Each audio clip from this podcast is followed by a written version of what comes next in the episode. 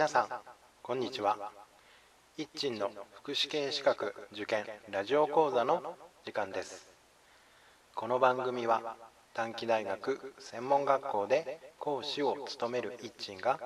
受験生の皆さんのチューターとなり合格へ導く番組です。えー、っと聞き流しシリーズの第5回目、えー、です。えー、まあ、部門、え部門としたら領域としたら社会福祉子ども福祉ですね。え資格の試験種にでいうと、まあ、保育士試験それから社会福祉試験が該当するかなと思います。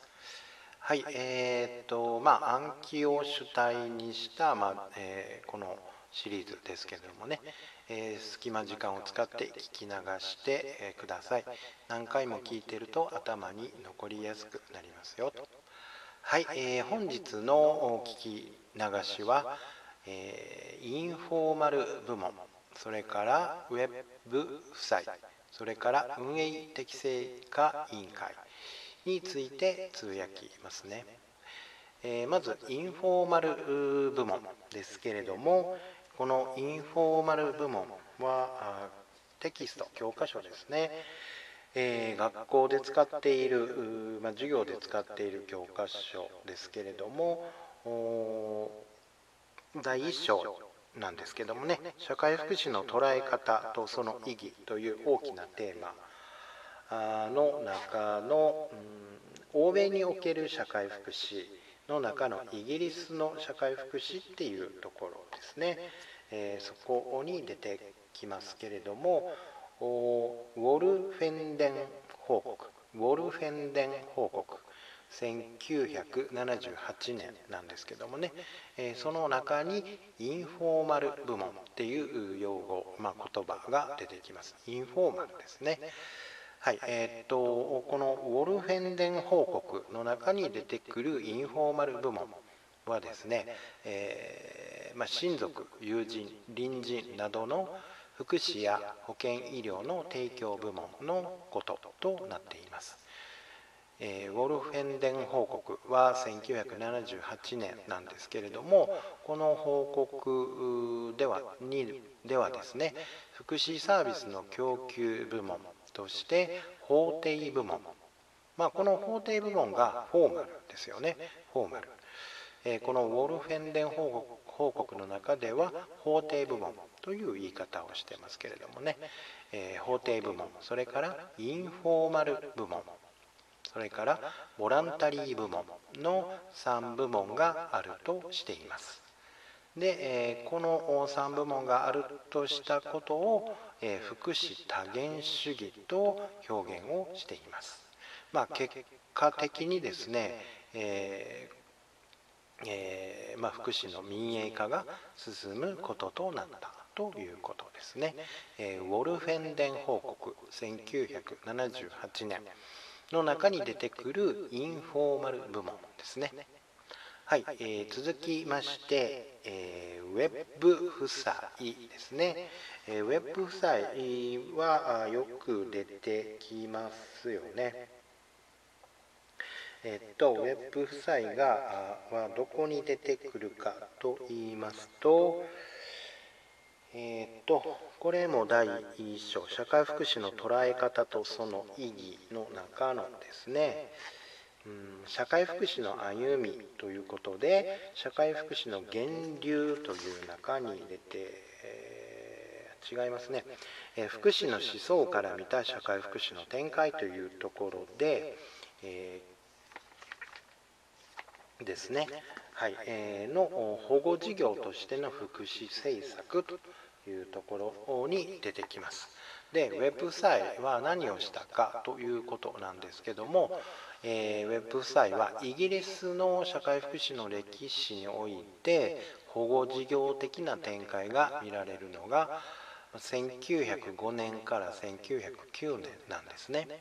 で、え、その時にですね給品法と失業に関する王室王室委員会報告書の多数派である事前組織化協会 COS、これもよく出てきますね、事前組織化協会の委員を中心に提出されたものがあります。でその内容は回復的処遇の原則。でこの回復的処遇の原則というのは、え劣等処遇の原則の廃止、え状況の改善を図る動機づけを与えることのできる施策とすることっていうのが回復的処遇の原則なんですね。それと単一保護行政の原則地域による施策差まあ、差ですね、えー、施策差を解消することなどの原則をこの事前組織化協会王室委員会報告書の多数派である事前組織化協会 COS ですねの委員を中心に提出したということですね。でウェブ夫妻はこのこの主張を積極化してえー、積極化したということでウェブ夫妻が中心となって少数派報告として給品法の廃止を主張しています。ウェブ夫妻ですね。ウェブ夫妻何をしたかということですね。はい、えー、続きまして運営適正化委員会なんですけれどもこの運営適正化委員会はえ都道府県の社会福祉協議会に置かれている第三者的機関のことなんですね。で何をするところかというと日常生活自立支援事業という事業がありますがその日常生活自立支援事業の適正な運営を確保するための監督を行う機関であるということなんですね。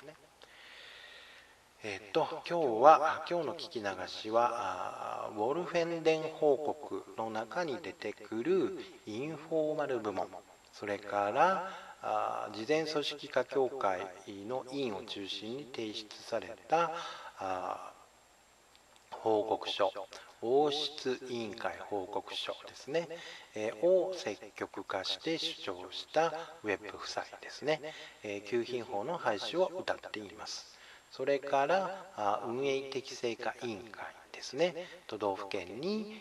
設置されている日常生活自立支援事業の適正な運営を確保するための監督を行う第三者的機関ですね、え以上のことについてつぶやきました。はい、では皆さん、うん、試験勉強頑張ってください。ではさようなら。